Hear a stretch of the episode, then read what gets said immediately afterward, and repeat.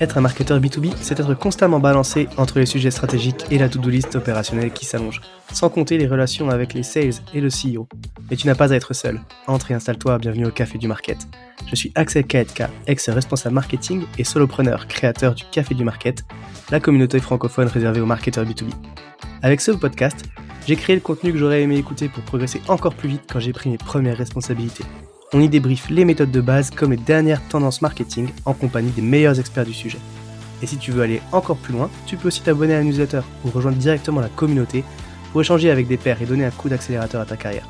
Et maintenant, détends-toi, prends ta boisson préférée et si tu entends des discussions intéressantes, sers-toi, c'est offert par la maison. Pour ce podcast, j'ai l'honneur d'être soutenu par ma solution de marketing automation préférée, Sepledzi. Si je t'en parle, c'est parce que je l'ai utilisé à titre pro et que j'en ai été pleinement satisfait. On le sait quand on fait du marketing automation, ce qui est compliqué, c'est d'entretenir constamment des workflows de nurturing et de les mettre à jour avec de nouveaux contenus. Là où Pledzi est très fort, c'est qu'ils ont développé une campagne intelligente qui est capable de pousser automatiquement le bon contenu au bon moment à la bonne personne, en fonction de ses centres d'intérêt et du stade de maturité du lead.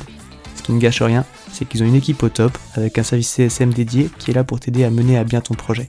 Mais assez parlé, passons à l'épisode. Bonjour à toutes et à tous et bienvenue au Café du Market.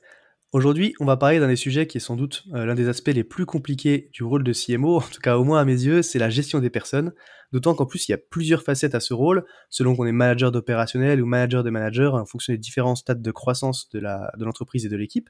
Et pour parler de ce sujet-là, je suis avec Selma Chauvin, qui est CMO chez SkillUp. Bonjour Selma. Bonjour. Je suis ravi euh, de t'avoir sur le, sur le podcast parce que déjà, tu as une expérience qui est très riche et puis tu vas pouvoir nous la présenter. Et puis du coup, c'est un vrai sujet. Je pense même que ce, qu'on soit expérimenté ou qu'on débute et qu'on arrive la première fois sur des, ce type de responsabilité-là, la gestion des, des personnes, c'est vraiment quelque chose qui est, qui est super important. Donc je suis ravi de t'avoir au micro. Merci, je suis ravi d'être là aussi. Euh, bah, du coup, est-ce que tu peux peut-être juste en introduction te présenter en quelques mots, s'il te plaît? Oui, donc Selma Chauvin, ça fait maintenant 17 ans que je fais du marketing, principalement en B2B, principalement en SaaS. J'ai la chance, ou euh, je ne sais pas comment dire ça, d'avoir été dans beaucoup d'entreprises qui ont connu des croissances fulgurantes, des rachats, des acquisitions, des passages en bourse. Donc en gros, tout le process de comment tu recrutes vite, comment tu stabilises ton recrutement, comment tu récupères des collaborateurs que tu n'as pas demandé, comment tu passes un rôle d'opérationnel qui n'a que soi à gérer, à euh, gérer des équipes de 70 personnes et plus je vais pouvoir te raconter tout ça. Ouais, c'est, ça va être, je suis sûr que ça va être super intéressant. En tout cas, moi, j'avais hâte d'enregistrer cet épisode. Mmh. Euh, mais du coup, aujourd'hui, on le disait, on va parler de la gestion des équipes. Euh, quand, on accède la, quand on accède la première fois aux responsabilités de head of, de CMO, c'est vraiment une des problématiques qu'on va devoir gérer et c'est peut-être un, des, un des trucs qui fait le plus peur ou en tout cas qui est le plus intimidant. Comment est-ce qu'on s'y prend pour gérer cette transition d'opérationnel à manager? J'ai envie de dire, c'est un peu le plus difficile à faire. Euh, tout simplement parce que tu passes de, encore une fois, n'avoir que toi à gérer et être responsable de ton travail, mmh. à être responsable d'un travail fait par des personnes qui ne sera donc par définition pas exactement ce que toi t'avais en tête. Donc la première chose à accepter, c'est la perte de contrôle. Et encore une fois, si jamais tu t'éclates à être opérationnel, à faire des débuts, c'est que tu aimes avoir un petit peu ce contrôle quand même. Ouais. Euh, donc réussir à choisir les bonnes personnes qui vont travailler d'une façon qui te convient, tout en acceptant que ce ne soit pas exactement la même, je pense que c'est la difficulté, euh, la difficulté première. Et quand je parle à des nouveaux CMO dans mon entourage, à chaque fois c'est ça, c'est il a pas fait comme je voulais, euh, mais j'ai dû le défendre en comex, et pourtant j'avais pas du tout envie de le défendre parce qu'il a vraiment déconné. Qu'est-ce que je fais? Ouais, c'est clair. J'allais dire, c'est vrai que c'est le, peut-être le premier truc où effectivement, bah du coup, euh, pas, sans pas être perte de qualité, mais en tout cas les choses elles sont faites un petit peu différemment de ta façon à toi et déjà faut accepter bah, qu'effectivement, euh, euh, c'est en plus aussi une question pour toi de gagner du temps parce que c'est pour ça que tu recrutes aussi quelqu'un. C'est que du coup, bah va falloir accepter que bon, c'est pas pour repasser derrière pour faire exactement comme tu aurais fait, sinon ça sert à rien de déléguer quoi. C'est ça. Et d'ailleurs, c'est la première grosse connerie, c'est qu'en général, tu bosses sur des sujets et tu dis, si j'embauche un gars, bah, je vais avoir moins de travail. Sauf qu'en fait, ça marche pas vraiment comme ça. et souvent, c'est l'erreur. C'est exactement ce que tu viens de dire. C'est tu prends quelqu'un qui va travailler avec toi, tu te, tu te retrouves à deux dans toutes les réunions et à devoir repasser derrière. C'est pas le but. En fait, je dirais que tu n'es pas prêt à devenir manager tant que tu n'es pas prêt à comprendre, enfin, à découper ton travail en gros sujets et à accepter d'en lâcher complètement et accepter aussi qu'il y a des sujets que tu ne feras pas. Et ça, c'est aussi beaucoup d'écueils du premier marketeur embauché, c'est qu'il va essayer de tout faire. Il va gérer le site web, te lancer des campagnes de lead gen, créer du contenu, gérer les réseaux sociaux, euh, parler avec les partenaires. Et au final, il fait des journées de 32 heures et il n'y a rien qui avance. Vraiment, du coup, il est satisfait de rien. Euh, du coup, la base, c'est vraiment de se dire quels sont les deux, trois sujets vraiment très importants, quels sont ceux que je préfère, parce que ça, ça joue aussi, et quels sont ceux qui sont les plus stratégiques. Et en général, toi, tu te gardes ce qui est très important et ce que tu aimes faire, parce que tu vas le faire bien. Ce qui est important, mais que tu aimes moins faire, c'est là qu'il faut que tu embauches quelqu'un. Et cette personne, ce sera pas un deuxième toi qui va tout faire. Cette personne, elle va avoir un périmètre très clair et défini. Et idéalement, il faut pas que tu t'en mêles. Ou le moins possible. Et c'est ça qui est compliqué. Ok. c'est vrai que d'ailleurs, euh, j'allais dire par rapport à ça, il y a du coup bon, il y a effectivement à quel moment tu vas pouvoir recruter pour euh, pour gérer cette partie-là? Donc toi, tu conseilles effectivement de prendre quelqu'un qui va faire quelque chose que pas que t'aimes pas, mais en tout cas qui est important, mais sur lequel toi t'es moins bon peut-être euh, ou sur lequel tu as le moins de préférence. et j'allais dire donc à quel moment tu peut-être qu'il faut recruter? Et puis et puis souvent les premiers recrutements qu'on nous propose entre guillemets ou en tout cas qu'on a la possibilité de faire aussi c'est des stagiaires. c'est quoi du coup un peu ton point de vue sur ces questions-là? Alors, tout d'abord, quand recruter? Bah, C'est tout simple. Donc, normalement, s'il y a une bonne relation avec les équipes sales et autres, on a un objectif en termes de revenus qui est assez clair. Euh, j'ai envie de dire, dès que tu dépasses les 500 000 d'expectations en termes de pipe générés par le marketing, il faut que tu commences à embaucher. Euh, en général, je me dis une personne, un million de pipe. C'est plus ou moins vrai au début. Après, ce sera moins vrai parce qu'après, tu scales. Donc, après, ce sera une personne tous les deux ou 5 millions de pipe. Pas de revenus signés, hein, de pipe. Euh, mais voilà. en tout cas, c'est une bonne base pour le début de dire que tu fais tes premiers 500 000 de pipe tout seul. Donc, en gros, tu closes 100 000, 200 000 tout seul. Donc, euh, tu te payes toi et puis un peu tes campagnes. Et ensuite, tu, euh, tu commences à embaucher. les stagiaires, c'est pas cher. Je vois beaucoup de posts en ce moment sur LinkedIn qui disent oui, mais de toute façon, quand tu es une startup, t'as pas de thunes, t'embauches des stagiaires. Alors j'ai envie de dire oui et non. Pour la partie oui, c'est que si jamais tu prends un mec qui est hyper smart, il va grandir avec ta boîte. Et l'avantage, c'est que tu vas pouvoir définir des futures pépites. Le mec qui est hyper brillant, qui a déjà fait ça depuis 5 ans, tu lui dis tu repars pour 2 ans de galère avant de commencer à avoir ton équipe et tout, c'est pas sûr qu'il signe. Hmm. La personne qui est en dernière année mais qui est vraiment brillante, bah, elle fait ses premières armes et elle avance bien. Le gros inconvénient de ça, c'est que ça te coûte pas cher, mais du coup, tu as du travail de merde. Et c'est normal parce que c'est des stagiaires. Et c'est des futures stars, c'est pas des stars existantes. Hmm. Donc au final, tu perds toi beaucoup de temps euh, et ça devient vraiment une mauvaise idée. La seule façon d'embaucher des stagiaires, c'est quand tu as identifié des viviers de tâches de merde qui, une fois finis, vont pouvoir déboucher, déboucher sur des vrais postes. Un exemple tout bête, nettoyage de la base de données. T'embauches un mec qui a un futur euh, revenu ops ou marketing ops, il te fait ton cleaning de base de données, il te met tout en place, les process et autres. Avec ta supervision, ça prend six mois. Et ensuite, il est prêt pour évoluer vers un vrai poste en CDI. Là, oui. Ou idem, tu veux mettre en place ta stratégie événementielle, tu as prévu 15 euh, salons sur l'année, bah, quelqu'un qui va gérer euh, les commandes de goodies, le café, le planning des sales et tout, oui, pourquoi pas.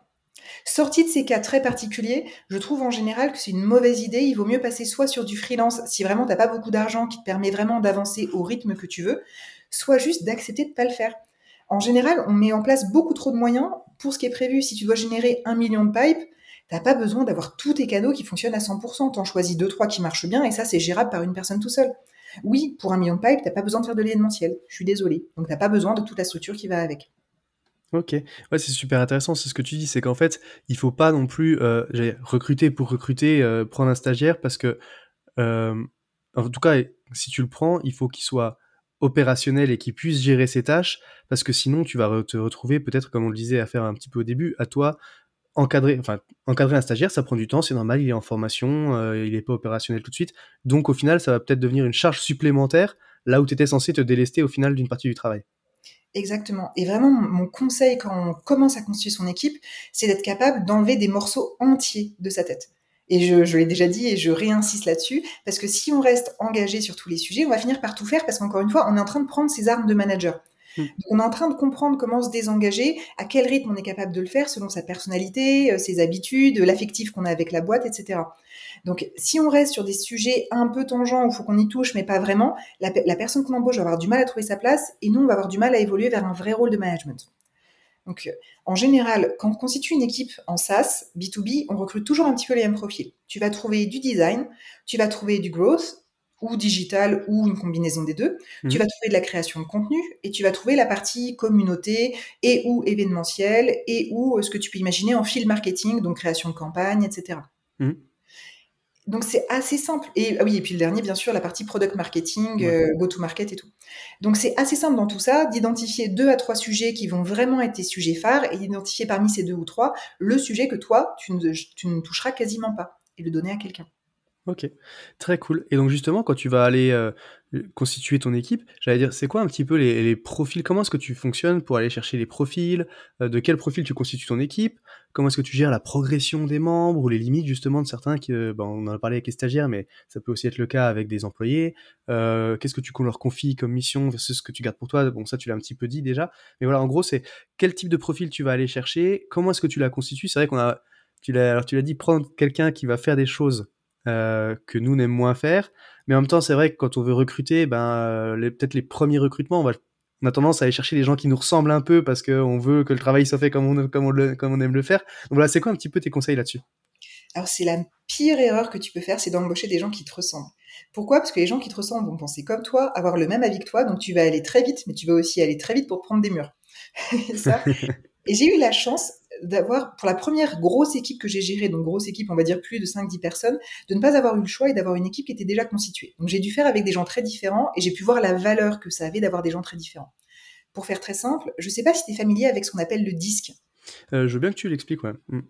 Euh, alors le disque, qu'est-ce que c'est? C'est une sorte de cercle chromatique avec du rouge, du vert, du jaune, du bleu, et chacune des couleurs correspond à un peu un, pas un type de personne, mais un type d'interaction avec pour euh, pour travailler avec des personnes très différentes. Un exemple tout bête, le D correspond à des personnes qui sont euh, représentées par la couleur rouge. C'est des personnes qui vont être très directives, qui aiment bien aller très vite, qui n'ont pas peur de prendre des décisions dans du bordel. Le I, ça va plutôt être des personnes qui sont très solaires, qui aiment bien euh, les liens sociaux, être sur scène, se mettre en avant et qui vont toujours être attirés par les sujets un peu shiny. Donc eux, ça va être vraiment l'innovation. Euh, tu vas avoir le S, qui pour les gens qui sont plutôt sociables, donc représentés par la couleur verte. Et eux, ce qui leur importe vraiment, c'est l'harmonie au sein de l'équipe et de s'assurer qu'on avance au même rythme tous ensemble. Donc eux, ça va plutôt être justement des projets à faire vivre sur le long terme, de la gestion de communauté, etc. Et euh, les derniers, donc les C, représentés par la couleur bleue, eux, c'est des personnes qui vont être très analytiques, euh, avec le défaut et l'avantage d'avoir besoin de beaucoup de data pour se décider. Donc, comme tu peux voir, c'est vraiment des profils assez différents. On est tous un petit peu un mélange de ces couleurs, avec évidemment des euh, couleurs prépondérantes. Typiquement, moi, je suis très rouge, j'aime bien foncer, prendre des décisions avec euh, trois rien comme info. Euh, et j'ai besoin d'avoir d'autres personnes qui me pondèrent, parce que sinon, je vais partir très vite dans une direction totalement débile. Euh, et la première équipe que j'ai eue était surreprésentée en vert. Donc des, I, donc des personnes en fait qui étaient euh, très dans l'harmonie, tout le monde doit avancer à la même vitesse, on pense à tout le monde, euh, on aime bien être visible et faire des choses un peu sympas, euh, mais le côté performance, résultat, euh, enfin KPI, ils étaient très très loin de tout ça. Ok. Donc, qu'est-ce que ça fait? Ça Ça veut dire que moi, ça m'a forcé à justement ralentir, prendre le temps d'expliquer à tout le monde, parce que si quelqu'un n'allait pas bien dans l'équipe, bah, ça mettait tout le monde mal à l'aise. Donc, s'assurer que tout le monde avait bien compris, d'assurer d'avoir aussi des projets cool, pas que des projets efficaces, tout simplement parce qu'ils étaient plus à l'aise sur ce type de projet. Donc, de garder un mix. Tu vois, et le fait, et, euh, et le fait d'avoir des gens différents, bah, encore une fois, ça te force à avoir une politique qui va être bien équilibrée, et ça tombe bien parce qu'en fait, tu t'adresses à ta, ta cible qui va être constituée de tous ces profils-là aussi Ok. permet d'avoir une strat marketing bien faite dès le début. Ok, donc euh, mixer un petit peu les différents types de personnalités. J'allais dire ça, tu les repères, tu les repères du coup en entretien. Alors là, tu avais hérité d'une équipe, mais c'est des choses que tu vois en entretien du coup et que tu vas aller chercher pour euh, justement essayer d'équilibrer un petit peu les différents types de profils dans ton équipe. Exactement. Et d'ailleurs, c'est très drôle parce que là, donc j'ai une nouvelle équipe de cinq personnes. Chaque fois que j'arrive, euh, que l'équipe se constitue, je fais passer ce test à tout le monde. Pourquoi? Parce que ça évite les bisbilles entre personnes. Un exemple typique. Un bleu, donc euh, quelqu'un qui va être très analytique, et un, euh, un jaune, un I, quelqu'un qui va être très euh, show-off. Le bleu va avoir tendance à mépriser le jaune en mode non mais en fait c'est que de la gueule et il bosse pas. Et le jaune va avoir tendance à mépriser le bleu parce que le bleu va être très calme, très sur ses appuis et ne pas avancer avant d'avoir de la data. Donc s'ils comprennent pas que c'est à cause de ça qu'ils se jugent, tu peux vite avoir des problèmes. Ils se jugeront pareil après, mais au moins ils savent pourquoi et donc Ouais. ils le vivent beaucoup mieux. donc voilà, donc avec la nouvelle équipe, je me suis rendu compte que de façon plus ou moins confiante, on avait un arc-en-ciel de couleurs, de gens qui réagissent de façon très différente, et ça se voyait dans nos meetings d'équipes qui justement euh, conviennent un peu à tout le monde. Donc prennent le temps, euh, sont avec à la fois de la donnée, à la fois avec des moments cool, et tout le monde y trouve son compte. Ok, d'accord, comme tu dis, c'est vachement, c'est vachement intéressant en tout cas comme, euh, comme approche. Et puis au final, bah, tu le dis là dès le début, au final, tu fais passer le test à tout le monde, comme ça, au moins, ça permet de dire bon bah c'est c'est pour ça que des fois c'est un peu tendu, vous le savez, donc on en tient compte et puis euh, et puis au moins on avance ensemble quoi. Euh, parce qu'au final, c'est aussi ça.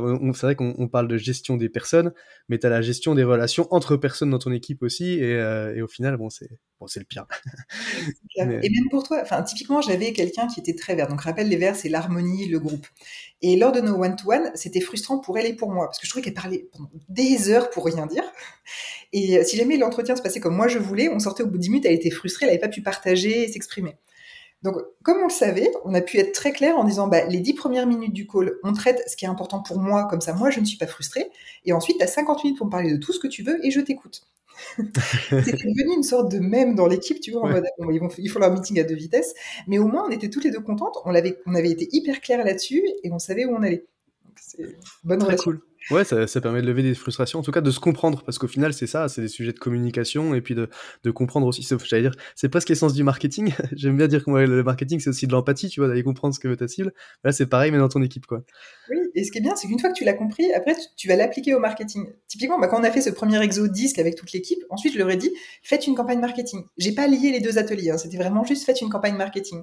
Et naturellement, ils ont mis dedans des éléments pour tout le monde. Genre, ah bah attends, on va faire une checklist pour les gens qui sont très analytiques, comme ça, ils auront de la data. On va faire un cas client avec du name dropping pour les gens qui sont plutôt jaunes, et puis on va faire ci. Et du coup, notre tunnel était très enrichi de justement euh, plein de types de contenus pour plein de personnalités différentes. très cool, vachement intéressant. Euh, super intéressant. Et j'allais la deuxième partie de ma question, du coup, c'était euh, ces gens-là, donc ces premiers profils que tu vas recruter quand tu vas constituer ton équipe aussi, comment est-ce que tu gères la progression des membres, quitte à, bah, s'ils sont très bons, tu sais que potentiellement tu vas les perdre assez rapidement parce qu'ils vont vouloir évoluer, euh, ou alors, bah, des fois, tu rencontres aussi les limites de certains. Tu vois, j'ai enregistré un épisode là qui, qui sera diffusé un petit peu avant le tien, aussi avec une nouvelle head of justement aussi qui avait dû mettre fin à une période d'essai, c'était la première fois, tu vois, c'est quelque chose qui est un petit peu frustrant, mais c'est aussi des choses qu'on doit gérer au final. Euh, les gens qui sont très bons, qu'on adore, mais qu'on pousse à partir parce que c'est le stade après de leur développement, et puis les gens avec qui on peut aussi très bien s'entendre, mais dont on sent les limites, et puis il faut quand même les épanouir, qu'ils soient épanouis dans leur rôle, quoi. Oui, et j'ai envie de te dire encore plus, il faut un peu de tout dans une équipe. Il faut pas que des stars qui auront envie euh, d'évoluer vers le haut. Alors tout le monde va hurler, hein, mais il faut pas que des stars. Pourquoi? Parce que dans une équipe, il faut aussi de la stabilité. Une star va rester dans ton équipe un à deux ans max. Et c'est normal et c'est plutôt sain. Et cette personne va tirer l'équipe vers le haut. C'est elle qui va faire prendre des risques, qui va faire des tests, etc. Donc l'idée, c'est de l'accompagner, de lui donner autant à manger que tu peux, puis le jour où il n'y a plus rien à bouffer, bah, d'accepter qu'elle parte. Mmh. Inversement, tu vas avoir des gens qui, eux, vont être beaucoup plus lents, beaucoup plus calmes, voire même qui sont très bien dans leur poste et qui n'auront jamais envie d'évoluer. Et bah, ces personnes auront peut-être un peu moins ce côté flamboyant, star, etc. Mais ils sont tout aussi indispensables parce que ça va te donner une stabilité dans le temps et une prédictabilité aussi. Tu ne vas pas renouveler toute ton équipe tous les deux ans. Donc l'idée, encore une fois, c'est de mixer ces types de profils et de ne pas être ébloui que par les stars. Si tu as déjà un à deux stars dans ton équipe, euh, sur une équipe de cinq par exemple, bah, prends des gens qui vont être un peu plus stables et se satisfaire de rester à leur poste pendant un peu plus longtemps. Ce qui ne veut pas dire qu'il ne faut pas les nourrir tous pareil. Donc là, on en revient à comment tu détectes et euh, comment tu les accompagnes au quotidien. La base, encore une fois, c'est la communication. D'où l'intérêt de commencer par le 10 pour savoir comment leur parler. Mmh. Ensuite, il faut être extrêmement transparent. On a des objectifs annuels euh, qu'on revoit tous les trimestres. C'est des objectifs qui sont aussi bien du soft que du hard skills. En général, je donne toujours un à trois objectifs de business pur, mhm. un objectif esprit d'équipe, donc comment eux font en sorte que les autres se débrouillent mieux, et un objectif de développement perso. Et cet objectif de développement perso te permet déjà d'identifier ce que la personne veut pour elle. Et ensuite, tu la fais évoluer. Et il faut surtout apprendre à accepter la personne qui te dit je veux ton poste dans 5 ans. Bah cool, parce que moi dans 5 ans, j'aurais clairement envie de faire autre chose. Ouais. il n'y a pas de souci, on va te former pour ça. Et là, encore une fois, tu découpes avec des étapes hyper claires qui disent, bon, ok, tu veux devenir moi dans 5 ans, voilà, à mon avis, l'éventail de ce qui te reste à apprendre. Toi, fais-moi aussi ton éventail de ce qui reste à apprendre. Les trucs où on est d'accord, bon, bah, on va faire un plan. Les choses où on n'est pas d'accord, on va en parler. Et après, tu testes la personne sur ces sujets-là. Tu vas parfois la mettre dans le grand bain en lui laissant gérer un sujet de A à Z quand c'est des sujets pas ultra stratégiques ni ultra urgents, mais que tu as quand même envie que ça avance un peu. Tu le laisses te dépatouiller avec, tu vois comment ça avance. Ça te permettra mmh. d'identifier les points sur lesquels il faudra accompagner. Il y en a d'autres qui seront plus à l'aise avec du step by step. Et là, tu leur débloques des niveaux de responsabilité petit à petit. Ouais, ça fait très jeu vidéo, c'est normal. et à un moment, il faut aussi être capable de dire que ça n'évoluera pas vers le haut. Il y a quelque chose que j'ai appris. Et encore une fois, je peux me tromper parce que je peux juste être très nul, mais il y a des sortes d'étapes de développement qui ne s'apprennent pas, qui sont innées. Cette capacité à faire du stratégique, cette capacité à se projeter, malheureusement, ou alors j'ai pas trouvé les clés pour l'apprendre à quelqu'un. Tu peux le fake pendant assez mmh. longtemps, tu peux lui donner des tips, de la méthodo pour qu'il euh, fasse comme si, mais il y a forcément un moment où on va atteindre un genre de plafond de verre. Ouais. Et ça, faut aussi être capable de passer ce message-là et d'expliquer que l'évolution vers le haut et vers la stratégie, parce que c'est un peu comme ça qu'on voit, tu es opérationnel, tu passes manager, tu passes directeur et du coup tu fais de la strat toute la journée et ta vie est trop cool et tu, tu ne te réveilles plus à 5 heures du mat pour mettre l'électricité sur un salon. Ouais. Euh, mais en fait, c'est pas ça l'évolution. L'évolution, ça peut être horizontal, ça peut être d'avoir de nouvelles cordes à ton arc, de, de passer du digital à l'événementiel, pourquoi pas, de passer de séquence email euh, à Ops. Et quand tu expliques tout ça, ça passe beaucoup mieux que juste de dire non, tu n'évolueras jamais petit. Ouais, ok. Oui, c'est ce que tu dis, c'est que potentiellement, c'est pas forcément euh, l'étape d'après, c'est pas head of ou CMO, mais ça peut être effectivement de passer euh, d'un pôle à un autre, on va dire, euh, en termes de, de, compétences, quoi. Exactement. Très cool. Et on en revient à, ce fameux, à cette fameuse chose qui est euh, le positionnement manager versus expert et le fait que je payais des gens experts beaucoup plus que des managers, parce qu'encore une fois, c'est une expertise rare qui a de la valeur et que c'est tout aussi valorisable que de, devenir chef de gens. Et c'est d'ailleurs quelque chose qui me rendait folle avec les US. Là-bas, les managers se définissent majoritairement par la taille de leur équipe. En gros, il faut en avoir une grosse. Et avec le temps, plus ça va, moins j'ai envie d'en avoir une grosse, parce que c'est chiant de gérer des gens, c'est chiant de gérer beaucoup, beaucoup de gens. Donc j'en finis un peu avec le, euh, une petite équipe agile, c'est beaucoup mieux qu'une grosse équipe. Euh, et on avait énormément de débats philosophiques là-dessus, où euh, tu es moins considéré si tu as moins de gens, et c'est horrible à dire. Ouais c'est clair, c'est bon, très américain en même temps, euh, mais euh, comme comparaison. Ok, et du coup là c'est vrai que j'étais pas mal questionné sur la constitution d'une équipe et la gestion comme ça, mais après il y a des cas particuliers du coup aussi où tu vas euh, hériter du coup d'une équipe, potentiellement tu arrives CMO, tu arrives, enfin voilà, où il y a, a d'autres sujets où tu vas hériter d'une équipe que t'as pas choisie. Comment est-ce que tu gères cet aspect-là? Alors, je l'ai eu plusieurs fois. Donc, comme je disais, la première grosse équipe est partie d'une équipe qui était déjà en place. Euh, j'ai également eu des équipes qui sont, me sont arrivées dans les pattes par euh, fusion-acquisition. Euh, et là, on parle de grosse équipe puisque c'était 20-25 personnes à intégrer d'un coup au sein d'une équipe de 40 personnes à l'époque. Donc, c'est quand même assez, assez massif. Avec potentiellement quelqu'un, j'allais dire en plus avec potentiellement quelqu'un qui était responsable de cette équipe-là et qui du coup se retrouve chapeauté, quoi. Oui, et qui a décidé de partir, justement. Ok. Ce qui est souvent le cas, et parfois c'est pas un mal. Ouais, c'est peut-être mieux que d'avoir que d'être deux chefs de meute, et puis d'en avoir un qui doit nécessairement s'écraser, quoi. Exactement, grosse galère. En, en général, toujours pareil, quand tu as une équipe déjà en place, l'essentiel, c'est pas de laisser tes préjugés euh, discuter, c'est vraiment de les rencontrer. Quand j'ai pris le, justement l'équipe de 20-25 personnes, c'était tous des personnes basées en Angleterre. En Angleterre, tu peux virer les gens facilement, donc ils sont tous partis en mode PLS, on va se faire virer. Non. Là, j'ai appris que je prenais l'équipe le lundi. Le mardi matin à 8 h j'étais à Londres, si tu veux, pour les rencontrer. Donc, ils étaient nombreux. Donc, c'était des one-to-one de 15 minutes toute la journée. Mais juste pour les rassurer, dire non, on va pas te virer. Qu'est-ce que tu fais aujourd'hui? Qu'est-ce que tu veux pour toi demain? C'était vraiment que ça. C'était compliqué. J'avais beaucoup de notes hein, pour, pour, pour, me rappeler de qui avait dit quoi exactement. qui est qui, ouais, déjà. déjà je connaissais pas du tout les gens. C'était perturbant. Je crois qu'il y en a deux que j'ai confondus jusqu'à mon départ deux ans après. Donc, j'ai super honte de ça. Mais ça arrive, il faut l'accepter aussi. Euh, dépasser les, dépasser les 60, je commence à avoir du mal avec les gens, à me souvenir de qui est qui, qui fait quoi. Ouais, ça fait des grosses équipes. Bah, puis après, tu passes, euh, j'allais dire pour le coup, tu passes un step où euh, t'es plus, t'es plus en direct avec les gens non plus, puis du coup, tu vas être manager de manager, et puis au final, c'est normal de moins connaître les gens en dessous. Enfin, oui et non, mais en même temps, si, c'est quand même, t'interagis plus, plus avec tout le monde. C'est ça, j'assume complètement. j'ai pas le choix, je suis vraiment trop nulle avec les noms.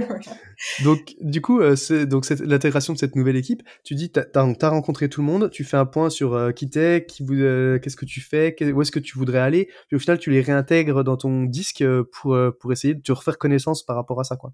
Exactement, et puis d'identifier surtout par rapport aux gens qui étaient déjà en place, bah, les frictions, est-ce qu'il y a des doublons de compétences, est-ce qu'il y a doublons de compétences plus doublons d'ambition Là, ça devient un peu plus compliqué parce que bon, bah, faut, après, ça veut dire qu'il y aura des choix à faire. Mmh. Et surtout, comment tu reconstitues une équipe avec les personnes qui sont là pour que tu n'aies pas. En fait, l'écueil, encore une fois, c'est de ne mettre que des gens que tu connais à des postes de responsabilité ou sur des sujets sensibles. Parce qu'encore une fois, tu les connais, donc tu prends pas de risque. Il mmh. faut accepter ton risque et accepter de te planter sur des gens que tu connais pas. Donc, Première chose à faire, c'est ça, c'est vraiment de connaître les gens à fond, aussi bien leur personnalité, les sujets sur lesquels ils sont à l'aise et comment ils veulent évoluer. Une fois que tu as ça, tu peux faire donc vérifier que ton organigramme il est bon. Typiquement, quand je suis arrivée avec la toute première équipe que dont je parlais, tu sais, les cinq personnes que je connaissais pas, et à partir mmh de laquelle j'ai construit toute l'équipe, euh, la base, c'était vraiment de dire est-ce que chacun est bien à sa place? Et je me suis rendu compte qu'une personne n'était vraiment pas à sa place, elle était vue comme pas très bonne par les, les autres personnes, alors qu'elle faisait juste pas des tâches qui la mettaient en valeur. C'était une personne qui aimait bien les tâches un peu répétitives, euh, un peu simples, mais qui demande aussi de rester concentrée sur une longue durée. Et elle était sur des sujets qui avaient rien à voir. Elle était sur de la gestion, de la relation et autres. Donc euh, forcément, elle était malheureuse déjà et pas bonne ensuite. Ouais. Donc c'est de remettre chacun à sa place, d'identifier ensuite les trous que tu as et de repartir à partir de là. Et d'accepter aussi que ton organisation idéale ne soit pas la vraie, celle que tu vas avoir euh, en face de toi, parce que les gens qui sont en place ont déjà des compétences. Et donc tu dois adapter ta stratégie aux compétences que tu as déjà. Si vraiment c'est pas possible, c'est à ce moment-là que tu dois envisager de te séparer de certaines personnes. Donc imaginons que tu es une équipe événementielle extrêmement développée et que toi tu veux passer sur du full self-service en digital. Bon, ok, là, euh, va falloir regarder qui peut pivoter et qui n'en a pas envie et va devoir partir. Ouais. Mais la plupart du temps, honnêtement, tu t'en sors à peu près sans casse. Hein. Euh, on ne parle pas non plus d'équipes de centaines de milliers de personnes. Hein. Donc, euh, ouais. Tu peux toujours trouver des, des, des moyens termes. Euh, lorsque tu récupères donc une autre équipe en plus de celle-là, c'est comment tu leur fais de la place dedans. Donc déjà plusieurs problèmes. C'est si jamais tu nommes quelqu'un manager de quelqu'un qui te reportait avant en direct, bah forcément, comment tu évites que la personne euh, te bypasse son nouveau chef pour venir te voir? Donc, ça, c'est un, un, gros sujet. Donc, accepter aussi, toi, de couper le cordon avec tes petits, puisque tu les as donnés à quelqu'un, il faut accepter. Ouais. Et du coup, de ne plus leur répondre, de dire non, passe par ton chef, mets-le au courant, est-ce qu'un tel est là? Toujours inviter euh, le, chef, le, nouveau chef dans les réunions, etc. C'est des bonnes habitudes à prendre. Mmh. Euh, la deuxième chose, c'est accepter aussi d'avoir une équipe de direction qui change quitte à faire mmh. grincer des dents. Donc, en général, ce que je fais, c'est je prends des personnes en plus. Je ne supprime pas des personnes qui sont déjà en poste chez moi, en qui j'ai confiance. Je rajoute juste de nouvelles personnes et en général, le temps, les réorgues font leur œuvre et chacun retrouve sa place assez naturellement. Okay. Mais il vaut mieux avoir un peu trop de personnes en direct au début. Typiquement, j'ai pu monter à 8 ou 10 personnes en direct, 8 ou 10 managers en direct sous moi. Ouais. Euh, mais au moins, ça permet d'avoir une vue d'ensemble et de rien rater. Donc ça, c'est important. Essayez aussi de casser le moins possible ce qui se passe.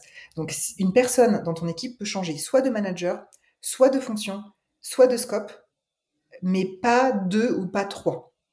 Ok. Donc vraiment, c'est ça, c'est fonction, manager ou scope. Si tu la changes de manager, elle garde son taf. Si tu la changes de scope, euh, non, pardon, si elle garde son scope, tu peux changer son manager. Enfin, bref, t'as compris le truc. Ouais. Tu changes pas tout, tu changes pas tout en même temps. Ok. Euh, et, ouais, et, de prendre un temps avant de décider de, de, demander à des personnes de partir. Parce que souvent on me dit, tu fusionnes, donc euh, bah, vire-moi 10 ménage. personnes. Ouais. Et bah, la bonne réponse c'est non, pas tout de suite. Et tu te prends bien 2-3 mois pour te faire un avis et définir en effet s'il y a des doublons euh, ou pas. En règle générale, surtout dans des boîtes qui évoluent, on va te demander de te séparer de personnes, mais en fait c'est un peu débile, puisqu'il faudra que tu les réembauches l'année d'après. Ouais. Donc, si tu identifies des bonnes synergies, c'est à toi aussi d'aller euh, d'aller au turbin et de dire bah non, je, je les vire pas parce que l'année prochaine on va faire ça, ça, ça et ça. Donc oui, on a un peu de doublon, mais euh, c'est l'affaire de trois mois. Et embaucher quelqu'un euh, dans six mois entre la personne qui part et tout ça, ça nous reviendra plus cher. Donc, ouais. Donc allons-y. Ok, c'est là aussi que du coup, bah, faut remettre un peu le bleu de chauffe et puis bah, faut jouer son rôle, quoi. et c'est ce qu'on oublie beaucoup. On en revient à quand tu es opérationnel, tu es en charge de ton taf. Quand tu passes manager et encore plus manager de manager, tu deviens vraiment la personne qui va gérer les budgets, les gens, les bisbilles avec les autres équipes et qui va devoir garder la feuille de route en tête en permanence. Ouais, j'allais t'en as parlé un petit peu du coup euh, de cet aspect manager de manager dans. Tu as dit deux, trois trucs. Comment est-ce que tu gères du coup cette transition peut-être de manager d'opérationnel à manager de manager? Il y a deux, trois points clés comme ça que tu as envie de mettre, de mettre en avant? Oui. Euh, ce que je viens de dire, c'est qu'en fait, opérationnel, tu gères des trucs. Ça, c'est facile. Ouais. Euh, manager de personnes, ça reste assez facile puisque tu as cette proximité avec les gens, euh, c'est des opérationnels, donc c'est hyper jouissif de les voir grandir, monter en compétences, leur donner des nouveaux sujets, et tu gardes encore la main sur l'ensemble, parce que tu sais encore ce qui se passe chez tout le monde, puisque les gens ouais. t'en parlent directement. Quand tu deviens manager de manager, déjà il y a une perte de contrôle, mais claire, parce qu'en fait, quand tu donnes des ordres, tu ne dis pas à quelqu'un ce qu'il doit faire. Tu dis à quelqu'un de dire à quelqu'un d'autre peut-être ce qu'il va faire. Donc entre ouais. l'info qui se perd, la mauvaise volonté, euh, les urgences, etc., il y a moyen que ça soit extrêmement dénaturé avant d'arriver à l'opérationnel final. Donc ça, donc extrêmement important de garder des canaux de communication, de renforcer les communications directes et indirectes à mort. Ce qui veut dire quoi? Ça veut dire des meetings d'alignement entre équipes très souvent. Donc euh, chacun a ses rituels. Généralement, tu as un monthly où tu partages les gros sujets, etc. Mmh. Euh, un rituel très clair aussi avec tes managers, de façon à ce que chacun sache en temps réel ce qui se passe dans chaque équipe apprendre ce qui est un détail de ce qui est un sujet important que tu as déjà commencé à, app à apprendre lorsque tu es devenu manager tout court. Ouais. Euh, mais là, il y a vraiment beaucoup de choses qui sont du détail et tu t'en rendais pas compte en vrai. Ok. Euh, et surtout avoir de la doc, parce que l'important c'est pas de savoir, c'est de pouvoir trouver l'info facilement. Donc si tu t'es foiré sur la création de ta doc jusque là, ce n'est plus une option. Un exemple tout bête, tu me demandes combien d'événements euh, en Europe prévus l'année prochaine, je suis là, laisse-moi deux secondes, tableau, ok, il y a 82 événements qui sont prévus, dont 30 en Allemagne et 10 en France. C'est ça qu'on me demande en fait. Donc il faut que tu sois hyper clair et les gens doivent être hyper carrés sur le fait de remplir les docs. Et là, du coup, on en arrive à un sujet un peu connexe qui est les gens que tu prends au début sont pas forcément les meilleurs gens pour cette étape-là. Parce que les gens qui sont un peu fonceurs, ils aiment pas faire de la doc. Ils font, ils vont tester des trucs, ils sont contents, mais ils vont te le dire vite fait à l'oral et encore s'ils y pensent, et puis ce sera fini. Là, il va falloir commencer à structurer ton équipe avec des gens qui justement aiment la data, aiment euh, avoir peut-être moins de projets en même temps à gérer, mais vont les faire mieux, plus proprement avec de la doc. Ok. Donc, ça, c'est voilà. Euh, deuxième chose qui est très importante, c'est de garder une implication forte sur les sujets stratégiques je me suis rendu compte que je m'étais foiré quand il y avait un sujet qui me tenait très très à cœur. Donc j'en parle, à l'époque c'était mon, directeur de la com, et il me dit Ouais, ouais, on sait que c'est hyper important, on présente un truc. non, non, vous ne me présentez pas un truc, je veux le faire avec toi. Non, mais les gens ils vont stresser, euh, ça te va si on te montre un truc? Non, non, non, je veux être impliqué. Donc garder cette posture implication dès, dès, le début et pas la lâcher, parce que c'est très compliqué de retourner dans les projets, les gens vont prendre ça comme du flicage. Ouais. Alors que si on y est, euh, si on est dès le début, ça aide. Euh, j'ai testé aussi pas mal de choses qui sont par exemple des squads où tu prends des gens d'expertise variés de différents départements, tu les mets ensemble sur des projets un peu cross. Ouais. Ça ne marche pas. D'accord. Alors, je n'ai pas réussi, ce qui est aussi vrai. Euh, pourquoi? Parce qu'en fait, chacun a un manager qui a donc pas forcément les objectifs du squad, qui voit ça un peu d'un mauvais œil. On en revient sur euh, bah, ton implication, ton bypass en tant que manager. Et ils ne ils sont pas forcément moteurs.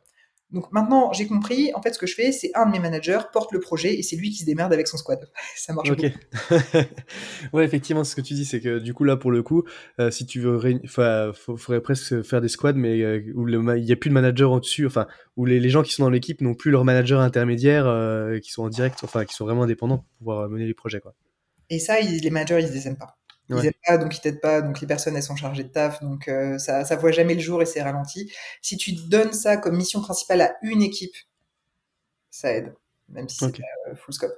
Donc c'est un peu bizarre. Ah, une autre fonction qui m'a beaucoup aidé à ce moment-là, c'est j'ai vraiment pris euh, une assistante, enfin une assistante. C'est pas une assistante du tout, hein, mais c'est une personne qui euh, qui faisait tous les sujets transverses dont j'avais besoin, donc qui gérait le budget, euh, qui gérait les outils en interne, qui gérait les réunions en interne, enfin, un peu quelqu'un qui va vraiment s'occuper de l'animation de la vie de l'équipe au jour le jour. Ok tu peux donc des sujets sérieux mais des sujets débiles. À un moment, on a fait un concours de qui fera le meilleur baby Yoda en pâte à modeler. Elle s'est quand même fait chier à envoyer des pots de pâte à modeler vertes à euh, plus de 50 personnes et chacun a fait des petits de son baby Yoda en pâte à modeler. C'est là qu'on se rend compte que tout le monde n'a pas un sens inné pour le design. non mais c'est vrai que la compétence manuelle c'est pas inné, euh, ça se travaille, c'est clair ok, donc du coup, euh, au final, tu as, dit pas mal de choses. Donc, structurer les process, euh, structurer les process avec de la doc euh, pour pouvoir reporter aussi facilement et puis accéder facilement à l'information. Ça, c'est ne pas, ne pas bypasser les managers, donc accepter de couper le cordon avec ceux que tu avais avant pour du coup respecter au final la hiérarchie et aussi, bah, toi, te, te dégager du détail, au final, peut-être aussi qui pouvait être remonté par des relations parasites. et puis, quand il y a des projets qui sont stratégiques, t'impliquer dès le début pour que ça fasse pas flicage si tu reviens après dans les projets, quoi. Exactement. Et le vrai, enfin la vraie leçon de tout ça, c'est quand tu es manager de manager, tu gères des merdes toute la journée. C'est-à-dire que quand les problèmes arrivent chez toi, ils sont en général gros, parce que sinon les gens ils les gèrent tout seuls. Il faut aussi accepter que tu gères pas plus trop de fun, sauf si encore une fois tu gardes ton implication forte sur des sujets, donc encore plus important.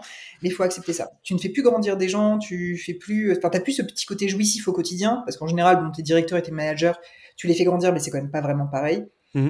Euh, et, euh, et, surtout, tu as une relation qui est plus dure parce qu'eux vont beaucoup venir te voir pour te réclamer des gens et de la thune. Ouais. Logique. Alors que les opérationnels, eux, en général, ils s'en fichent, ils arrivent avec des problèmes en mode la base de données marche pas, qu'est-ce que je fais? Ouais.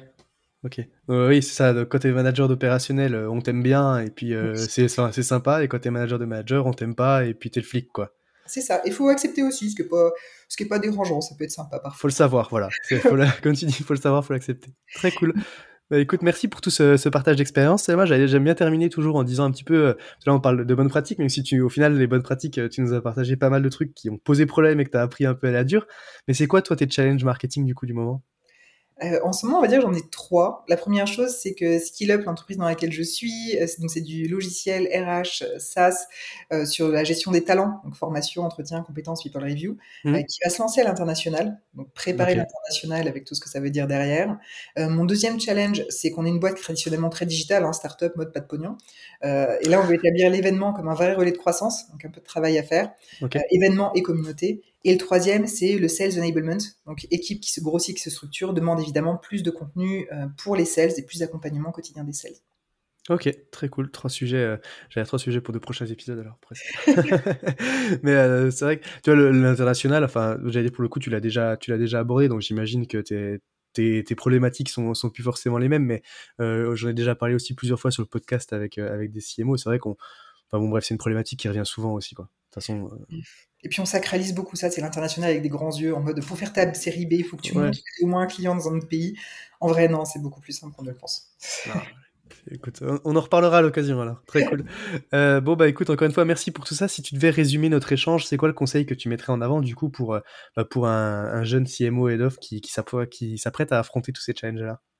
Alors j'en aurais deux. Le premier, c'est de pas se tromper d'équipe. Sa première équipe quand on est euh, CXO, justement, c'est l'équipe des C. Donc sa première équipe, c'est pas même pas la fidélité qu'on doit à ces gens et tout ça. La première équipe, c'est vraiment l'équipe qui décide. C'est cette équipe qui doit être extrêmement alignée et qui doit s'assurer que la boîte avance bien. C'est le premier conseil. Et le deuxième conseil, c'est qu'on fait toujours les priorités dans cet ordre-là le budget, l'équipe, les axes stratégiques et seulement tout le reste. Je vois beaucoup de gens qui disent j'ai pas le temps de recruter, je fais mes actions marketing au quotidien, ou euh, je passe deux minutes sur mon budget parce que j'ai pas le temps. Non, non. Mmh. Si on n'a pas de thunes, on fait rien. Donc tout le temps nécessaire, on met sur le budget, quitte à supprimer tout le reste. Une fois qu'on a sécurisé le budget, on sait comment on peut constituer l'équipe. Est-ce qu'on prend des freelances? Est-ce qu'on prend des agences? Est-ce qu'on fait tout en interne? Donc là, c'est l'équipe. Et toujours pareil, on annule tout si c'est pour faire un entretien d'embauche avec quelqu'un qui est prometteur. Ensuite, les axes stratégiques pour la boîte. Donc encore une fois, les deux à trois dont on s'est parlé au début. Et seulement après tout le reste. Ok, super intéressant. Bah, écoute, merci pour tout. Euh, Selma, s'il y a des petites questions pour toi, euh, on peut te trouver, euh, du côté de LinkedIn? Oui, c'est surtout LinkedIn, c'est le mieux. Tous les marketeurs B2B, euh, comme quoi tous les professionnels, j'allais dire pour le coup, je pose la question, mais c'est vrai que ça reste le réseau à ne pas manquer. ça marche. Bon, bah écoute, encore une fois, merci pour tout ça. Et puis bah, maintenant, il me reste à te souhaiter une bonne journée. Bonne journée, merci. Salut. À tous ceux qui ont tenu jusqu'ici, déjà, merci beaucoup et j'imagine que le sujet vous a plu. Donc n'hésitez pas à envoyer de bonnes ondes à notre invité. Pour ceux qui le souhaitent, le meilleur moyen de soutenir le podcast, ça reste d'en parler autour de vous et de laisser 5 étoiles sur ta plateforme d'écoute préférée. Je compte sur toi. Dans tous les cas, à bientôt pour un prochain rendez-vous au Café du Market.